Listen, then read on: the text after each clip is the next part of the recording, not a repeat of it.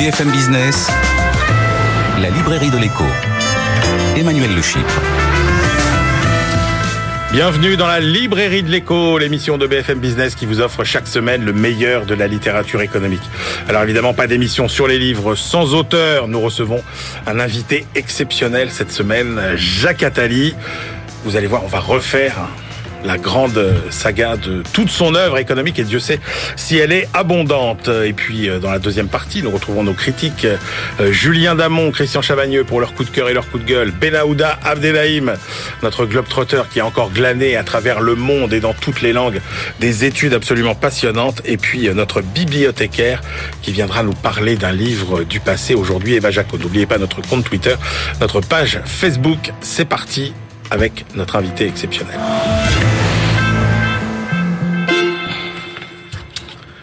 Il est professeur d'économie. Il a été le conseiller spécial du président de la République, François Mitterrand, pendant dix ans. Il a fondé cinq institutions internationales de action contre la faim à Positive Planète, en passant par la Banque européenne de reconstruction et de développement auteur de 80 livres, chef d'orchestre euh, aussi.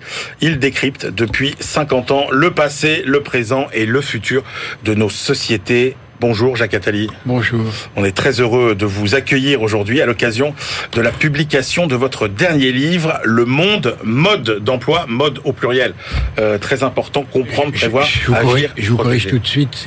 J'espère que c'est pas mon dernier livre, mais mon plus récent. C'est le plus récent, exactement. Le dernier, en tout cas, que nous avons reçu. Et alors, j'espère effectivement que ça n'est pas votre euh, dernier. Il n'empêche que j'ai presque l'impression et vous allez me dire si je me trompe, que c'est un des livres les plus ambitieux euh, que vous euh, nous ayez euh, offert, parce que dans ce livre, finalement, euh, l'ambition, elle est colossale. Vous dites, euh, je veux fournir à chacun les outils pour répondre à toutes les questions qu'il se pose sur sa vie, son avenir, celui de la planète.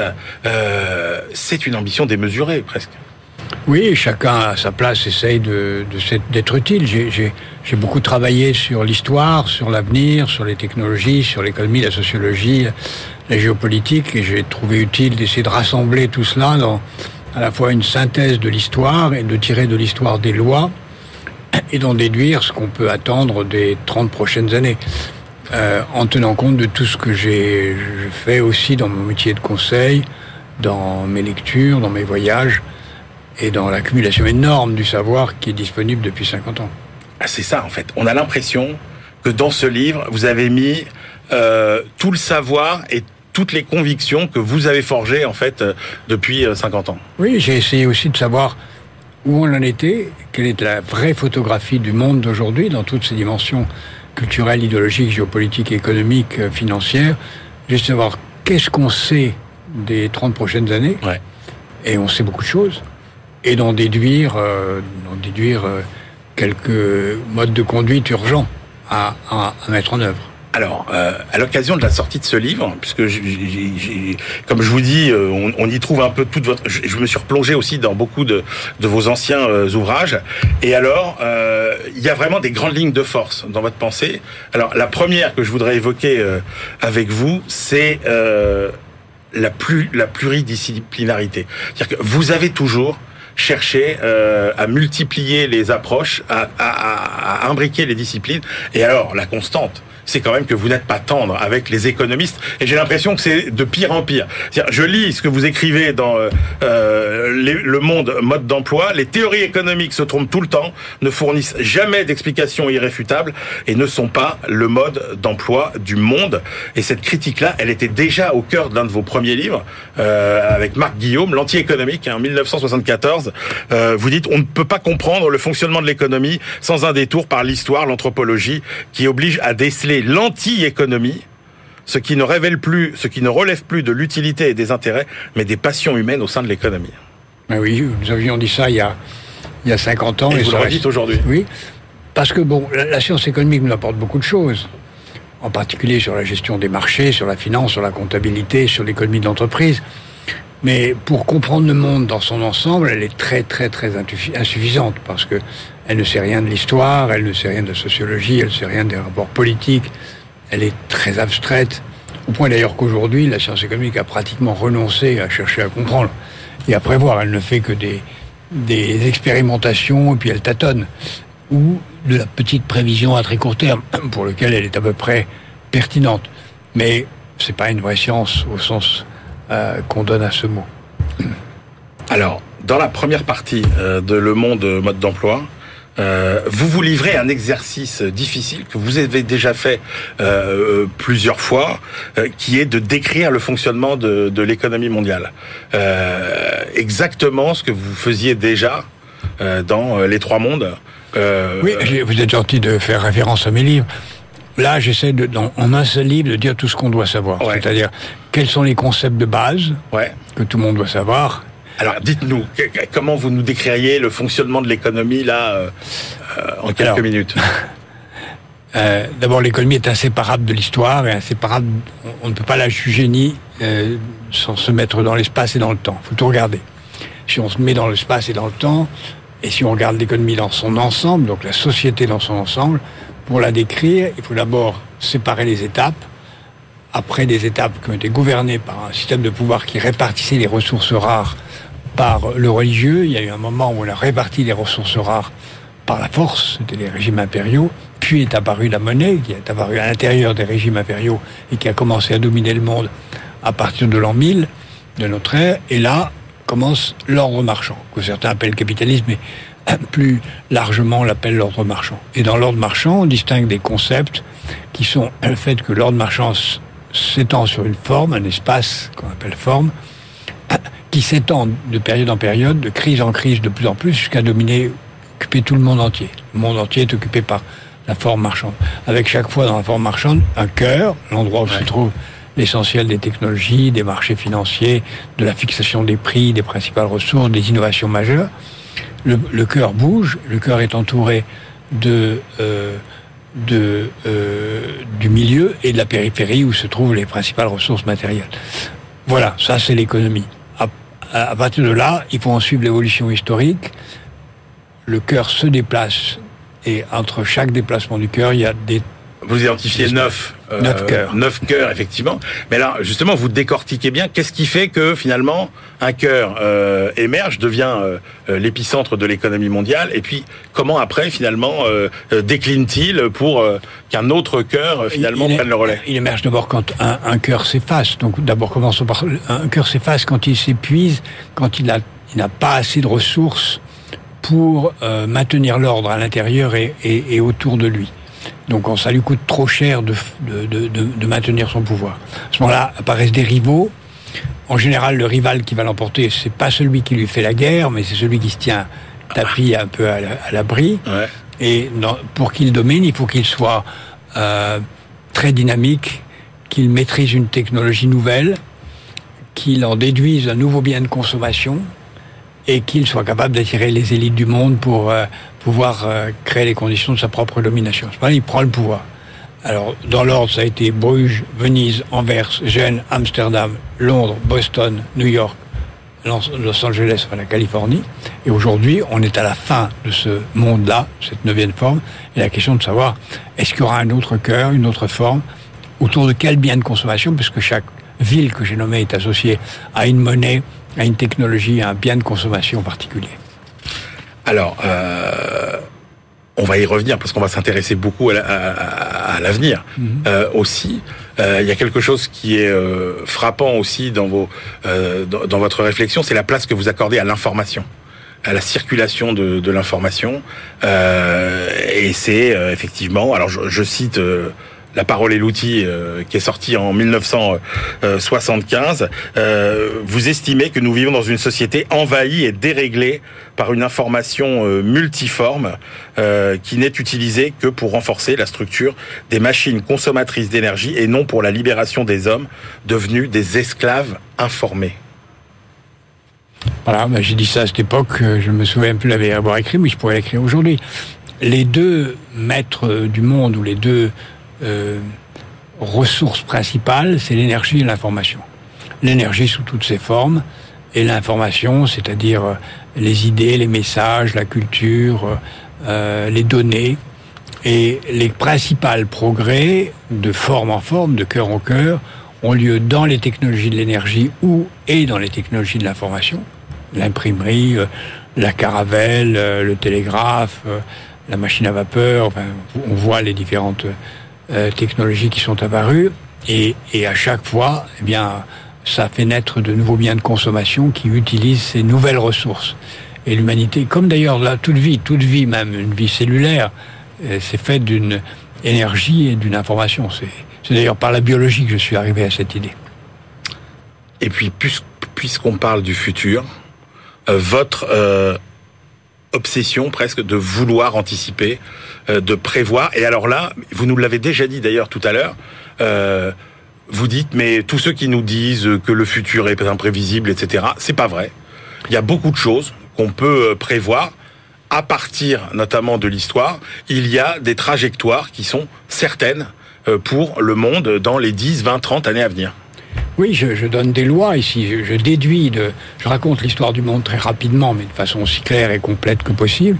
Et j'en déduis 12 lois qui, à mon avis, s'appliquent encore au moins pour les 30 ans qui viennent et qui nous montrent que euh, on va encore traverser une crise de cette neuvième forme, que va naître un nouveau moteur autour d'une nouvelle source d'énergie et de nouvelles sources d'information, que va naître un nouveau bien de consommation, qu'on va chercher à passer du neuvième au dixième cœur, et que ceci va entraîner un, grand nombre de, conflits et de crises, parce que je crois que on ne trouvera pas de dixième cœur, que les États-Unis seront incapables d'être pour la quatrième fois le cœur, après Boston, New York et Los Angeles, les États-Unis ne seront plus le cœur, que la Chine, dont on parle comme étant le, cœur suivant, le dixième cœur, ne le sera pas non plus, ben, j'explique pourquoi assez longuement, que l'Europe ne sera pas en situation malheureusement de l'être alors qu'elle pourrait l'être, et qu'on n'aura ni un cœur américain ni un cœur chinois, mais qu'on aura pour la première fois une forme sans cœur, sans cœur à tous les sens, parce que ce sera une forme dominé par le marché, par les règles du marché,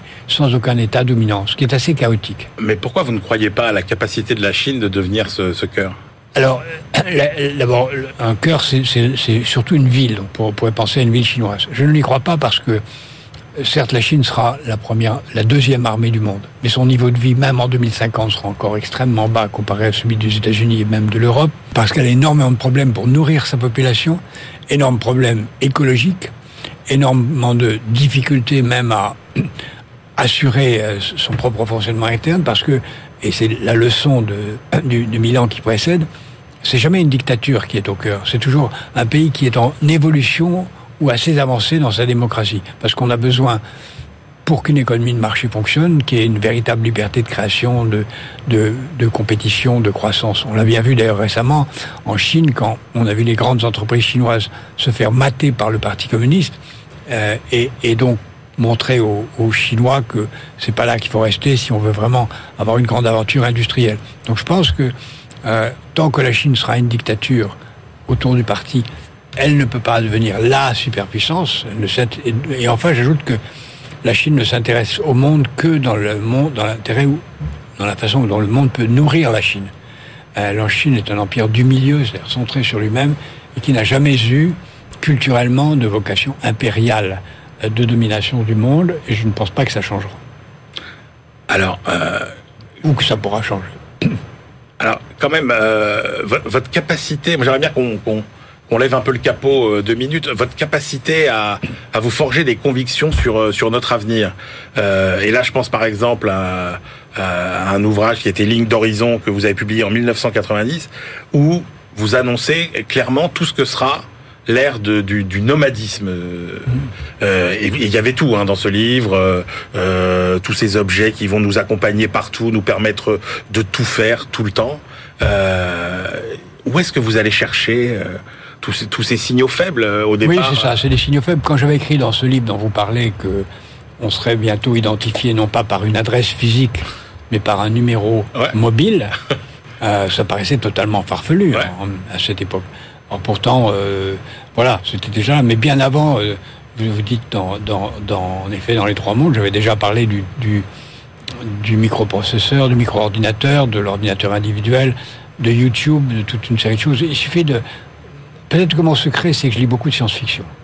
Et que si, si on mêle, si on mêle la, la science-fiction avec les évidences économiques, par exemple, il y a une loi évidente qui fait partie des grandes lois de l'économie, c'est que euh, l'homme cherche toujours à faire avec moins d'efforts le plus de choses possible. Et pour faire ça, il faut qu'il transforme sans cesse davantage de services en objets industriels. C'est pour ça que je, depuis toujours, j'explique que contrairement à ce qu'on croit, on n'est pas dans des sociétés post-industrielles. Au contraire, on est dans une société hyper industrielle où des tas de services sont remplacés par des objets, euh, le lavoir par la machine à laver, etc., etc., mais que ça fait naître en même temps de nouveaux services qui ultérieurement seront remplacés par de nouveaux objets. C'est ça la dynamique de nos sociétés. On voit apparaître beaucoup de ces lois qui permettent d'en déduire quelques intuitions. Euh, alors, autre grande question, euh, et qui là encore, moi j'ai été frappé par euh, finalement euh, la, la, profusion des idées que vous développez et en même temps la constance des idées que vous développez. Et il y en a une sur laquelle vous vous interrogez depuis toujours, c'est euh, la gouvernance du monde. Mm -hmm.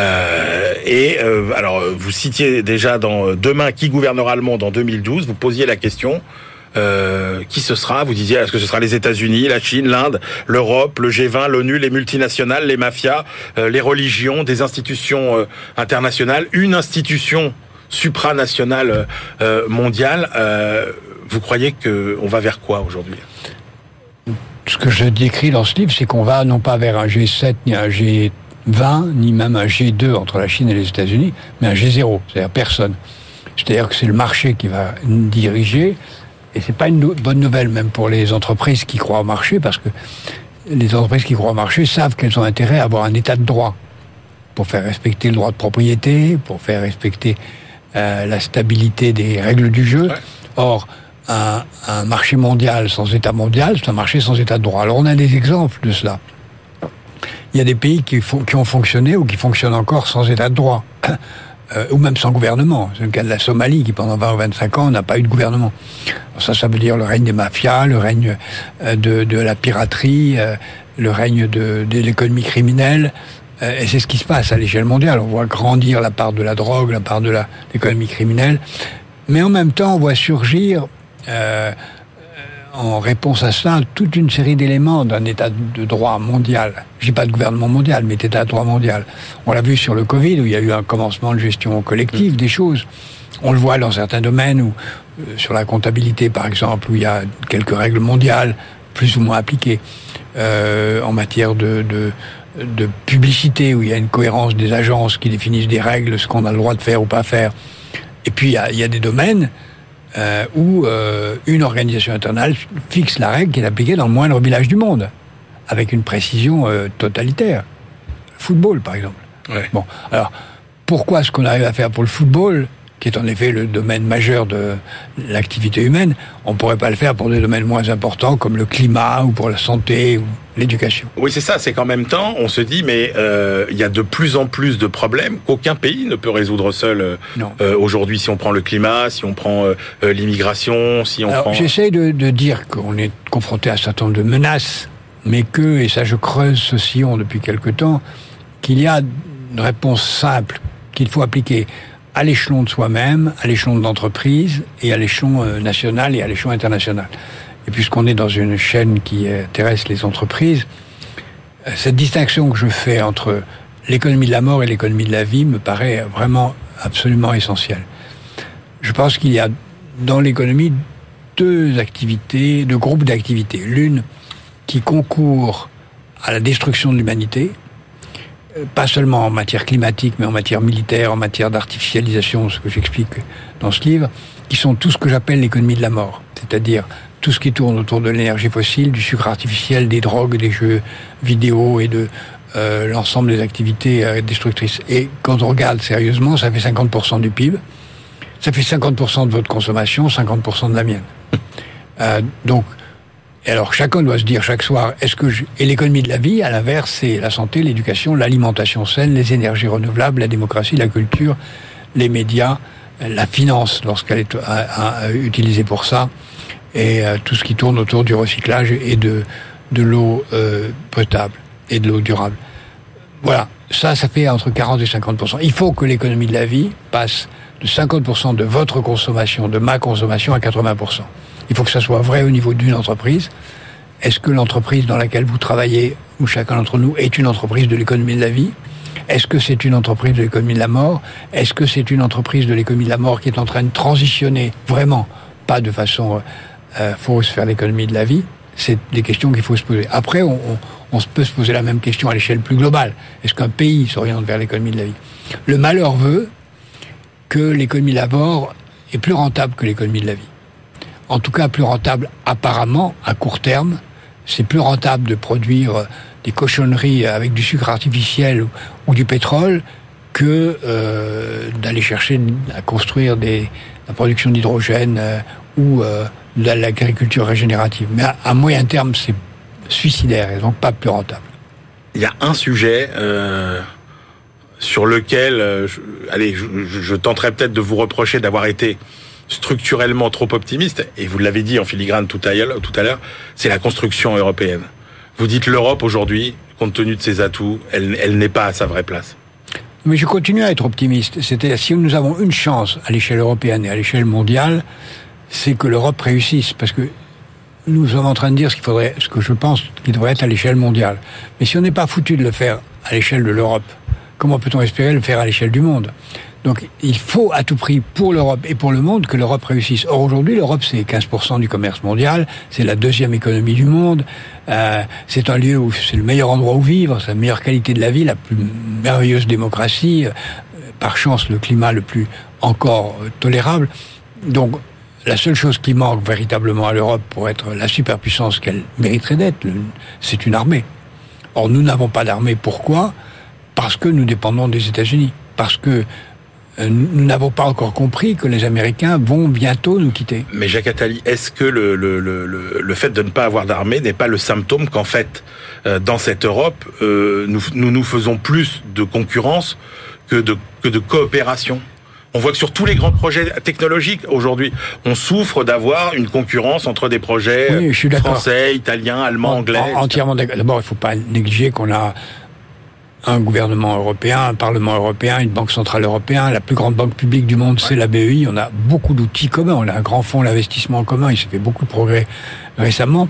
Mais c'est vrai qu'on a mis, et je plaide contre ça, beaucoup trop d'efforts sur la concurrence le grand vainqueur de, de l'Europe aujourd'hui, c'est le consommateur, c'est pas le producteur.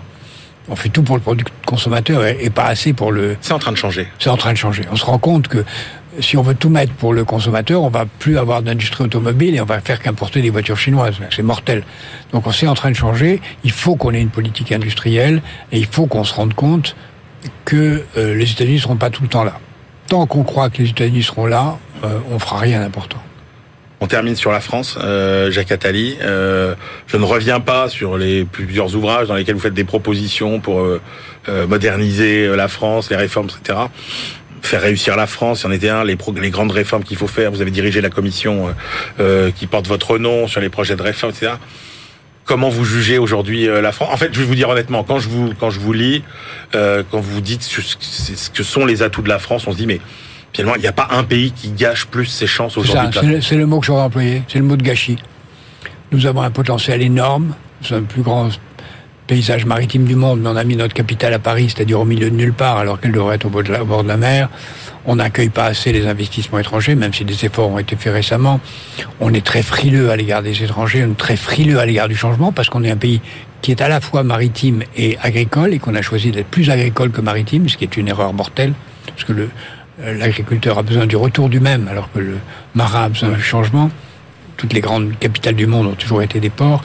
Euh, on a des, une qualité de vie potentielle extraordinaire, et c'est justement ça qui nous freine. Ce qui nous freine, c'est que on n'a pas conscience des risques, parce qu'on a une abondance naturelle telle qu'on dit on sera les derniers touchés. Moralité, on est quoi?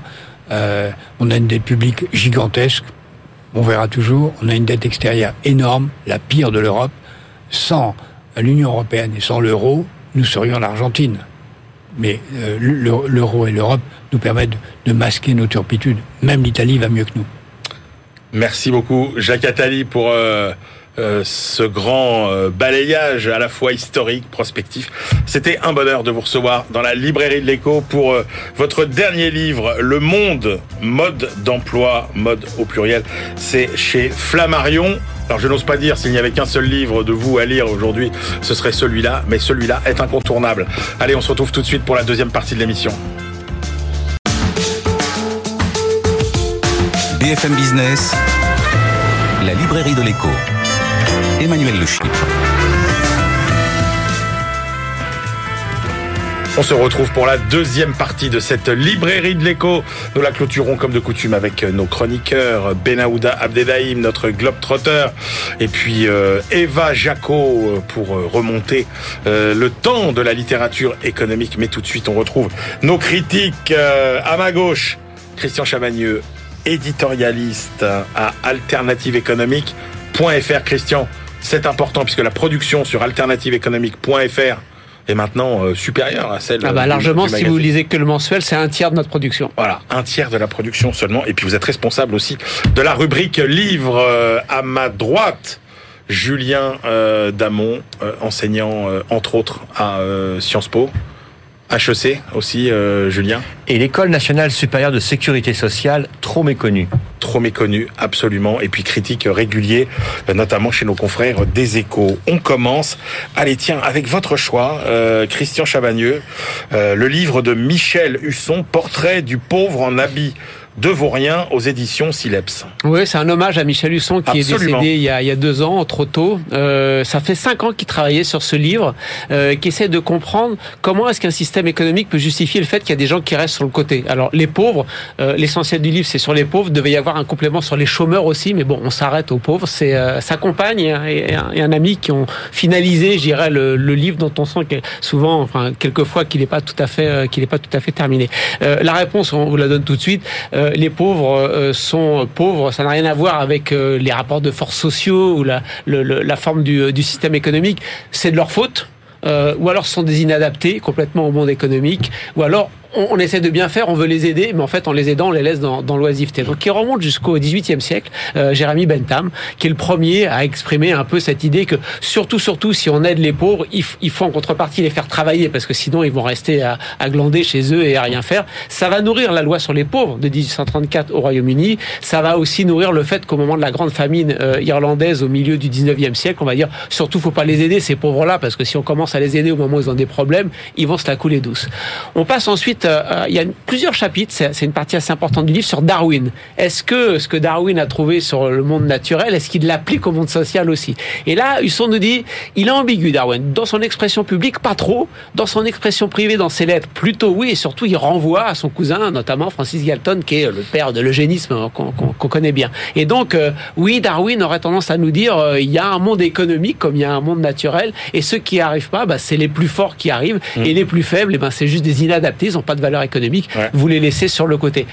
Comme euh, Husson était statisticien, on passe un petit peu. Il y a un chapitre sur les statisticiens. Je pourrais en citer plein. J'en cite un qui est Carl Pearson, qui est le fameux fondateur des coefficients de corrélation, de Ouais. l'écart type, en fait, qui a fait son travail pour montrer qu'il y avait des caractères héréditaires euh, chez, chez les gens. Euh, et puis Corrado Gini, le fameux coefficient de Gini, dont tout le monde connaît l'adhésion au fascisme italien, euh, revendiqué, euh, complètement intellectualisé. On finit le livre avec euh, avec les, économistes fin du 19e, euh, fin 20e, et puis un petit peu plus loin. Donc on est on est avec euh, On est avec Edgeworth, on est avec Alfred Marshall qui nous dit que la santé publique laisse des gens superflus parce qu'on les aide trop. On finit avec l'inénarrable George Stigler, prix de la Banque de Suède en économie, euh, qui nous dit que les Noirs, s'ils sont pauvres, c'est parce que quand même ils foutent rien de leur vie. Et fois, peut-être qu'ils se bougent un petit peu s'ils voulaient sortir de la pauvreté.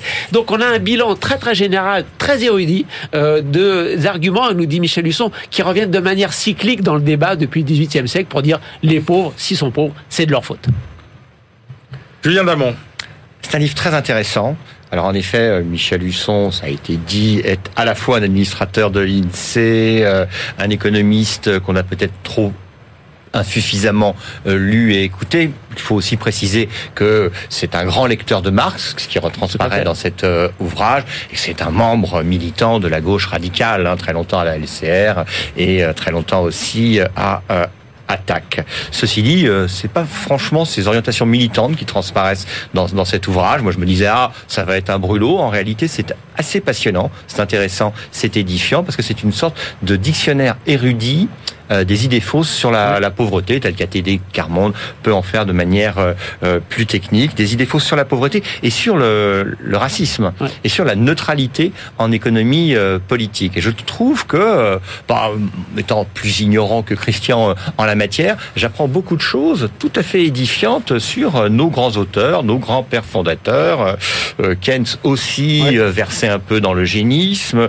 Malthus et Ricardo, mais c'est très connu, eux, étaient loin d'être tendres avec les pauvres. Marshall, ça a été dit, pour des idées d'optimum de population, était extrêmement eugéniste, euh, lui aussi. Et ce que je trouve, c'est que euh, la thèse générale, qui pourrait porter à mille discussions polémiques sur euh, les euh, positionnements des uns et des autres du point de vue idéologique, est en réalité une lecture du passé et nous montre combien euh, euh, la perception de la pauvreté, du point de vue des économistes, est une perception moralisante, biologisante, mettant en, avec, en avant quand les politiques sont en place les effets euh, pervers. Alors, bon, il y a quelques anachronismes, quelques éléments d'antimacronisme euh, que je pourrais qualifier de primaire, d'antibavraisisme aussi, euh, dont on va nous dire que Bavrez et Malthus, c'est la même chose au regard de ce qu'ils pensent pas de la nécessité de la famine, mais de l'alcoolisme Oui. euh, des, des pauvres. Donc euh, il y a quelques petits scories, je, je trouve, idéologiques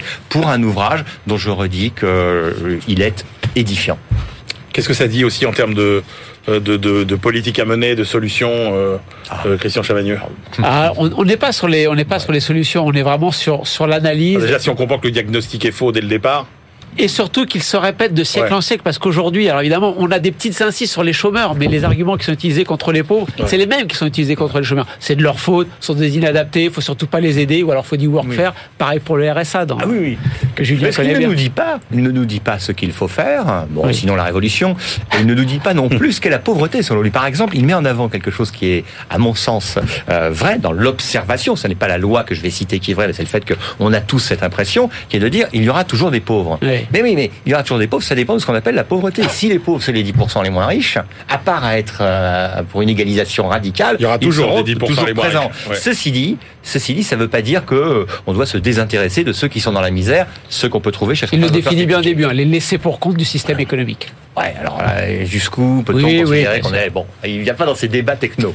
votre choix, Julien Damon, le livre de Jean-Emmanuel Bidot, 2041, l'Odyssée de la médecine aux éditions Équateur. Oui, alors moi j'étais curieux de cet ouvrage parce que Ouais. le monde de la santé et le monde de la sécurité sociale en parlent beaucoup.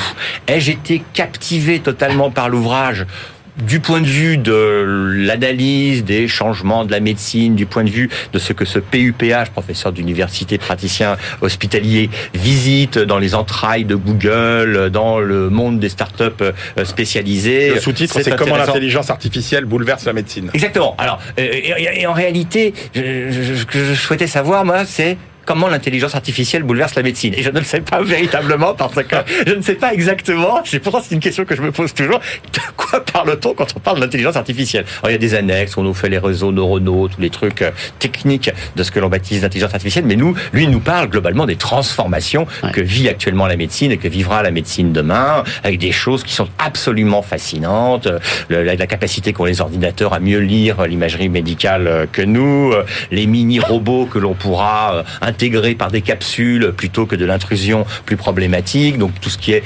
neurologie, radiologie, toutes ces transformations, c'est très intéressant, c'est vrai, mais il aborde, à mon avis, de façon trop euh, annexe, les grandes questions éthiques et Christian peut-être reviendra, les grandes questions économiques, parce qu'il ne nous dit pas comment régler le problème des urgences, comment régler euh, la crise euh, du, du financement, sans que ce soit utopique et seulement sympathique. hein. C'est quand même, regardez comme c'est formidable, combien demain sera mieux qu'hier. C'est ce que l'on peut souhaiter. Christian. Oui, j'étais curieux comme Julien parce qu'on a, on nous parle d'intelligence artificielle en général. Là, on a un sujet précis Ouais. intelligence artificielle et médecine. Est-ce que on va être mieux soigné demain Bah grâce à l'intelligence artificielle? On a un auteur qui est un chercheur, qui est un praticien spécialiste du cancer et qui est spécialiste de l'intelligence artificielle. On avait le meilleur auteur. Du coup, le livre, j'étais un, un peu, j'allais dire un peu déçu, mais peut-être un peu frustré parce que je m'attendais, comme Julien, peut-être à, à- à un peu mieux. Déjà, toute la première partie nous refait l'histoire de l'intelligence artificielle à la librairie de l'écho, on doit être quoi, Ouais. huitième, Ouais, dixième bouquin. donc là, on commence à l'avoir. Mais je suis pas sûr que ce soit cet auteur-là qui l'ait le mieux fait, parce qu'en fait, en tout cas pour moi, il a un niveau de vocabulaire technique qui est, assez élevé. J'ai l'impression que le livre est plutôt pas destiné à nous, mais aux médecins, en leur disant, regardez, moi, je m'en sers beaucoup, mais vous êtes dermato, vous êtes psy, vous êtes ceci, vous êtes cela. Regardez tout ce que l'intelligence artificielle va pouvoir vous apporter en termes de prévention. Et, et si ça marche, enfin de la prévention en matière de, de santé, en matière de dépistage, de diagnostic, de traitement, on va pouvoir personnaliser les traitements aussi. Donc il, il nous, il nous donne un, monde qui va aller beaucoup mieux, et tant mieux si c'est le cas. De temps en temps, c'est clair, de temps en temps, c'est pas clair. C'est parce que c'est déjà là, c'est pour demain matin, c'est pour dans 30 ans. Moi, je suis pas toujours très clair pour ça. Et il oublie pas, c'est vrai que je suis d'accord avec Julien, j'aurais voulu un petit peu plus sur euh, attention quand même, parce que il nous dit il y a des fausses promesses. Hein, il y a des études qui nous disent regardez ce qu'on a fait avec l'IA, puis moi je les regarde d'un peu près, nous dit le docteur, le médecin, et euh, finalement non, c'est pas si bien que ça. Surveillance généralisée. Pour être capable de prévenir autant, faut donner en permanence ces, ces, ces, ces données médicales personnelles. Et il nous dit, euh, regardez, sur les dermatos par exemple, plutôt que d'attendre trois mois un rendez-vous avec un dermato, vous avez un problème, faites une photo avec votre, euh, Bah oui. avec votre smartphone et vous avez une IA qui vous donne le résultat qui est aussi bonne qu'un derm- Sauf que vous lui donnez une peau noire, ça marche pas parce que toute l'IA est entraînée qu'avec des peaux blanches. Ah, Donc l'IA, l'IA pour qui Ouais, Et il, ouais. il- il dit une chose aussi, il dit regardez, vous avez une IA qui peut vous dire, euh, qui peut vous dire, allez, je vous suis en permanence. D'après moi, vous avez 80% de chances d'être mort dans 5 ans. Qu'est-ce que vous faites avec cette info vous, vous, vous la donnez au patient. Si vous la donnez au patient, il faut la donner à son assureur, à son employeur. Vous imaginez la vie Donc ça pose quand même quelques problèmes qui sont pas résolus. Il aborde en trois lignes le fait que la bataille mondiale sur les IA et santé, c'est entre la Chine et les États-Unis. Évidemment, j'aurais bien voulu en savoir un peu plus et même beaucoup plus sur cette bataille. Cela dit, voilà, on apprend des choses. Et on ne peut qu'aimer un auteur qui nous dit qu'il a appris l'informatique sur un Amstrad CPC C'est vrai. 6128. C'est vrai. Euh, C'est l'ordinateur culte de Julien Damon de- depuis de toujours. Et ça le restera. Merci à tous les deux. Allez, c'est l'heure euh, de retrouver euh, notre bibliothécaire Eva Jaco. BFM Business, la librairie de l'écho. Les livres d'hier et de demain.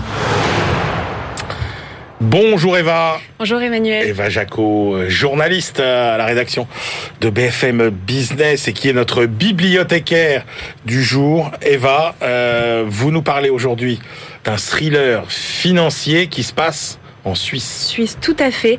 Euh, ça s'appelle La soustraction des possibles, euh, écrit par euh, Joseph Incardona. Alors c'est un auteur euh, suisse qui a écrit euh, une dizaine de romans euh, et il a d'ailleurs reçu le prix du public RTS et le prix Relais avec ce livre en 2021. Alors euh, c'est un roman de société qui fait penser au roman, au roman noir américain. Alors ce livre parle d'argent, de pouvoir et d'amour avec en fil rouge l'économie. Alors, c'est c'est très important de, de, de dater la période à laquelle se passe euh, euh, ce livre, puisque c'est un peu, allez, on va dire, la période bénie euh, de, la, de la finance. Exactement. Nous sommes à Genève en 89. L'auteur livre une fresque euh, de la fin des années 80. Vous l'avez dit, les années euh, du trading où l'argent circule en masse, celle du néolibéralisme triomphant, des paradis fiscaux. Alors, en cette année 89, euh, tout va bien chez nos voisins helvètes. C'est la grande époque de l'UBS notamment. Sa fortune se compte en dizaines de milliards de francs suisses, écrit Joseph Incardona. L'UBS est d'ailleurs, nous dit-il, sur le point d'avaler la société de banque suisse. Alors, la trame du roman, quelle est-elle? Alors, c'est une histoire euh, simple et même plutôt prévisible.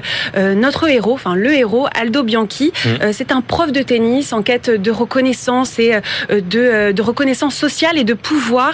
Alors, il arrondit ses fins de mois en séduisant ses clientes, des femmes de, de riches, de, de milliardaires qui s'ennuient, Ouais. et en particulier la femme d'un riche courtier en céréales qui finit par lui obtenir un job, c'est-à-dire qu'il transporte de l'argent dans des valises entre la France et Genève pour l'évasion fiscale.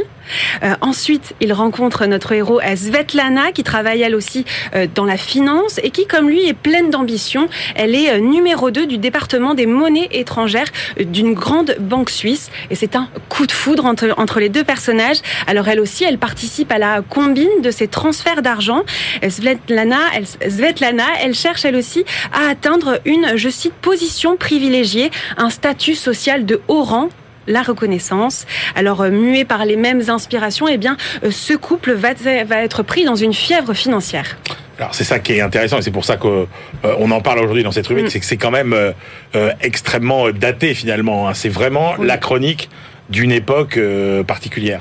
Exactement, et celle euh, de l'évasion fiscale. Alors l'auteur, lui, appelle cela du tourisme fiscal, Ouais. une pratique qui était euh, éventuellement répréhensible d'un point de vue moral, mais parfaitement légale d'un point de vue juridique. D'ailleurs, la loi contre le blanchiment d'argent, nous explique-t-il, entre en vigueur en 97, pour autant qu'on puisse prouver l'origine frauduleuse de l'argent qui parvient dans les coffres suisses, et on est encore très loin de l'autorité fédérale de surveillance des marchés financiers en 2009. Alors comment s'y prenaient euh, tous euh, ces euh, protagonistes pour faire passer l'argent entre les frontières Eh bien, il y a le, le classique transport de billets Ouais.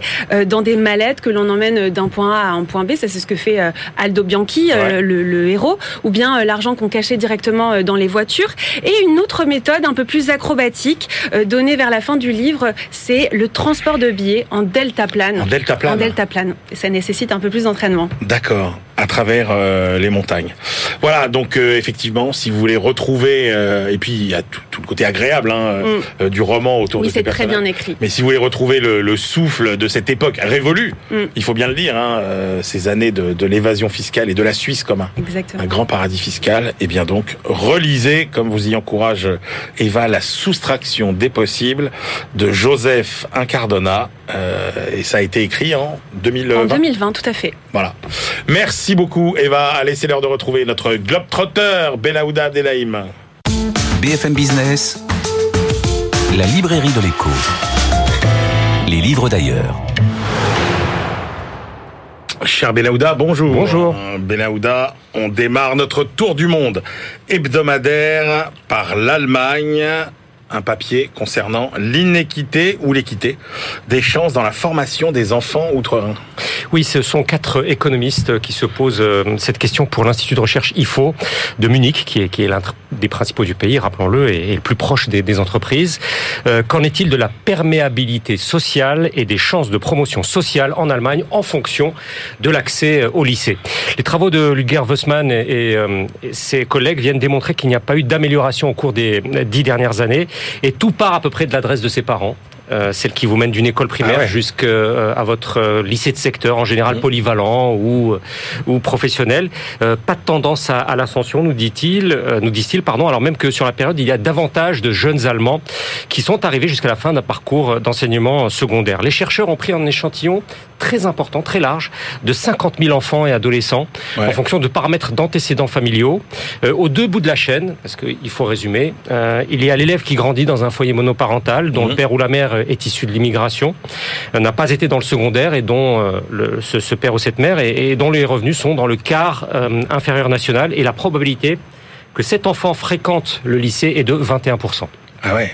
À l'opposé, un élève qui grandit avec ses deux parents titulaires d'un baccalauréat, non issu de l'immigration et dont les revenus sont dans le quart supérieur national, ça donne 80% de probabilité d'aller au lycée. C'est vous dire euh, le fossé pour ne pas dire euh, le gouffre.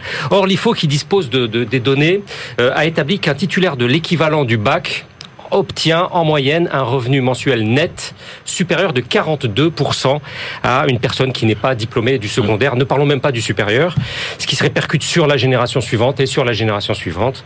L'écart par l'accès au lycée, selon les économistes de l'IFO, est donc parti pour se creuser et davantage encore parmi les garçons, euh, on l'a vu souvent ici, Ouais. qui sont maintenant 7 points euh, en retrait des filles.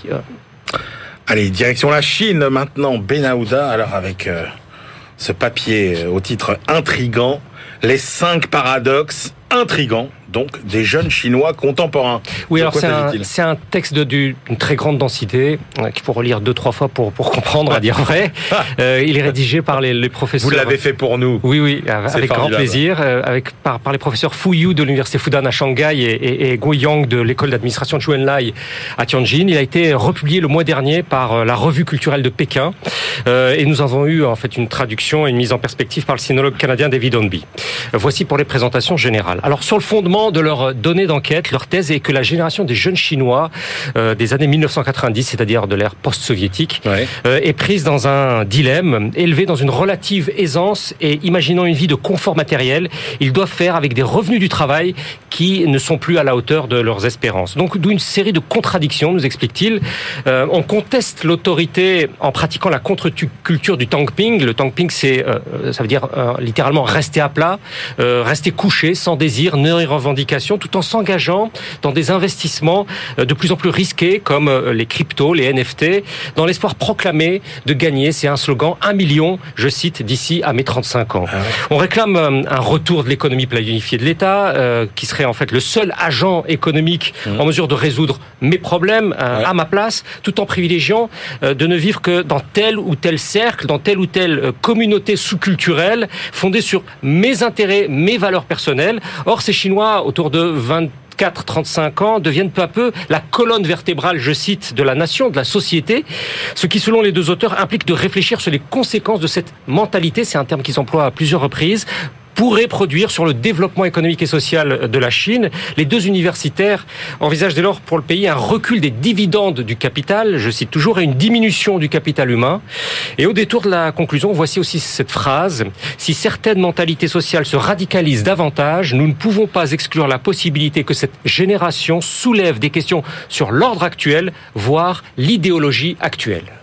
Ah ouais, l'avertissement est lancé. Enfin, direction euh, l'Afrique. Euh, Benahouda, vous nous dites que les réseaux sociaux africains sont assez finalement indifférents euh, à ce qui se passe en Russie. Exactement. Euh, Des parlementaires américains, vous l'avez peut-être vu, euh, cette semaine, de, tout premier plan, réclament maintenant de l'administration Biden de sévir économiquement, de sanctionner l'Afrique du Sud en lui reprochant sa politique extérieure dite de non-alignement actif vis-à-vis de la Russie. Alors l'Institut sud-africain des, affaires internationales à Johannesburg a un peu, un peu, un peu avant pris le, prisme des réseaux sociaux, qui est un révélateur semble-t-il parfait. Une analyse systématique par mots-clés dans une douzaine d'États euh, du continent africain, enfin plutôt d'Afrique subsaharienne, entre février et octobre 2022. Alors, il y a un, cas très instructif, c'est celui du sabotage du gazoduc Nord Stream euh, entre la Russie et l'Allemagne, qui a eu lieu en septembre dernier, qui avait fait bien entendu beaucoup de bruit, et où on voit que les utilisateurs africains des réseaux sociaux euh, se montrent plus hostiles à la Russie, malgré des, soupçons d'implication de l'Occident.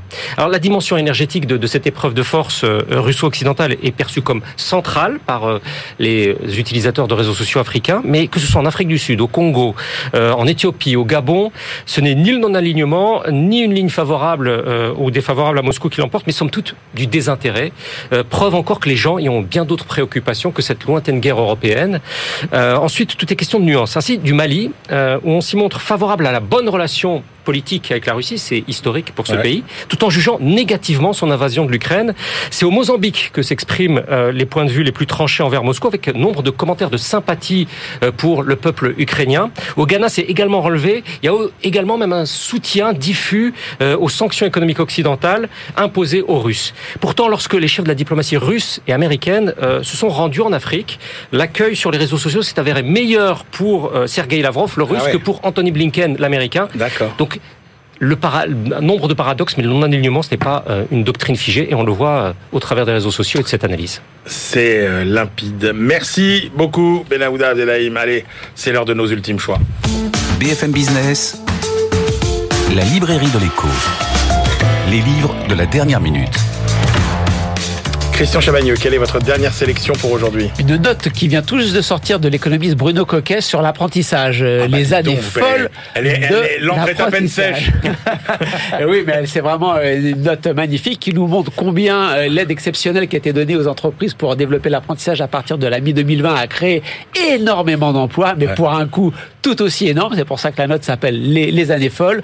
Euh, et euh, le, combien ça coûte au total? Bruno Coquet dit c'est pas clair, donc il fait ses calculs. C'est quand même un spécialiste du sujet. Il nous dit 20 milliards, dont 8 milliards de trop, parce que sinon c'est des emplois Ouais, qui auraient de toute façon été créés. Ouais. Donc euh, il nous dit 8 milliards d'économies budgétaires dans la période actuelle. Franchement, ça, se prend. Ouais, exactement. Julien Damon, un hommage Oui, je voulais profiter de cette petite séquence pour un grand hommage à ma manière à quelqu'un qui vient de disparaître, qui n'est pas un économiste, qui est un grand sociologue, Alain Touraine, qui faisait partie euh, de ce carteron, de cette bande des quatre, de ces quatre points cardinaux de la sociologie française. Vous avez eu euh, Pierre Bourdieu, Michel Crozier, Raymond Boudon et Alain Touraine. Les quatre ont incarné la sociologie française de qualité, de rigueur à travers le monde. Et Alain Touraine, avec euh, une vie assez trépidante, une pensée assez effervescente, disparaissant euh, maintenant, c'est un pan de la sociologie française qu'il faut relire. C'est pas simplement que ça la disparaîtrait, mais il faut le relire. Alors, vous avez un livre à, oui, nous absolument. Je le relirai le mouvement ouvrier, ça date euh, d'il y a une quarantaine d'années. C'était une de ses spécialités qui s'intéressait aux mouvements sociaux et au monde industriel et à la société post-industrielle. Et donc je relirai Le Monde ouvrier qu'il a publié avec deux de ses amis, collègues et anciens étudiants, toujours très présents, que sont euh, François Dubet et Michel Viviorca. Donc ça n'est pas un seul livre de dernière minute, c'est toute une œuvre dans laquelle il faut se replonger, celle d'Alain Touraine. Merci euh, beaucoup Julien, merci Christian. Allez, moi je termine avec euh, ce livre qui m'a beaucoup intéressé, original, Le tourisme spatial. Deuxième édition, 1954-2022, un livre du spécialiste Michel Messager. Alors il avait déjà sorti une première édition qui avait rencontré un grand succès et donc la deuxième édition euh, enrichit un des livres les plus complets sur le sujet, qui ne se limite pas seulement au problème de fusée, de lancement, de techniques spatiales. C'est un véritable inventaire de tous les aspects du tourisme spatial et évidemment y compris les aspects économiques. Euh, voilà, c'est la fin de cette librairie de l'écho. On se retrouve la semaine prochaine et d'ici là, bonne lecture.